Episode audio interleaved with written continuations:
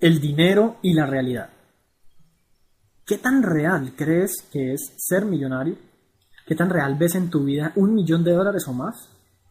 ¿Qué tanto forma parte de la realidad el convertirse en una persona afluente y gozar de gran abundancia?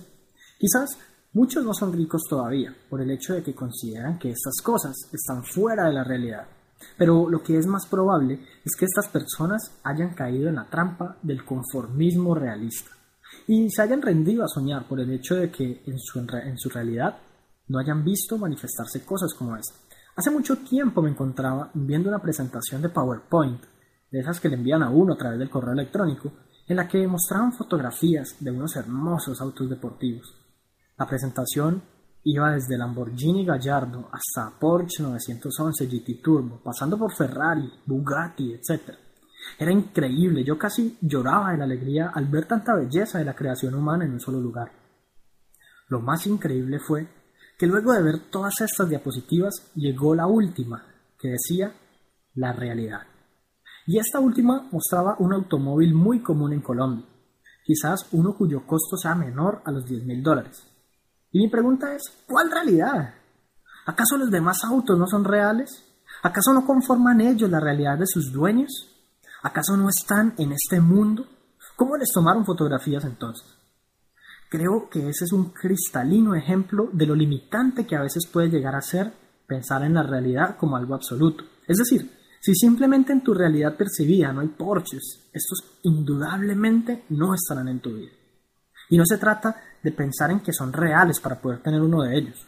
Obviamente se requiere actuar conforme a todo lo que hemos hablado en este blog y eventualmente generar ingresos suficientes como para poder pagarlo. A lo que me refiero es que puedes incluso llegar a ser rico y muy millonario, y si tu mente no acepta dentro de su realidad un auto deportivo, pues que difícilmente por más dinero que tengas vas a conseguir uno.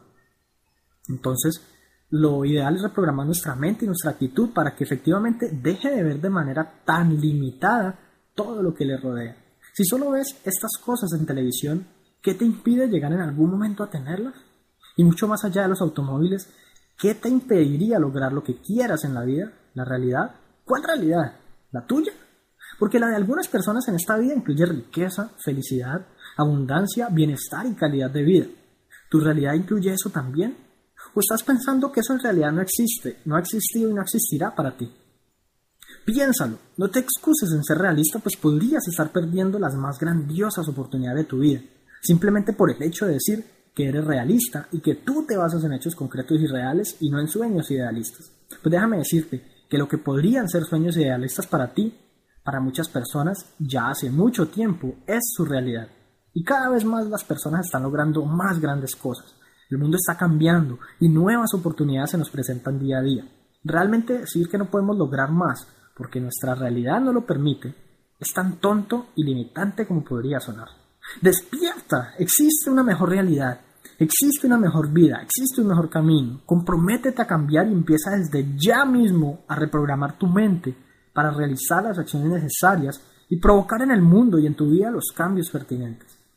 Crea una nueva realidad para ti, toma el control de tu vida y conscientemente define lo que quieres vivir.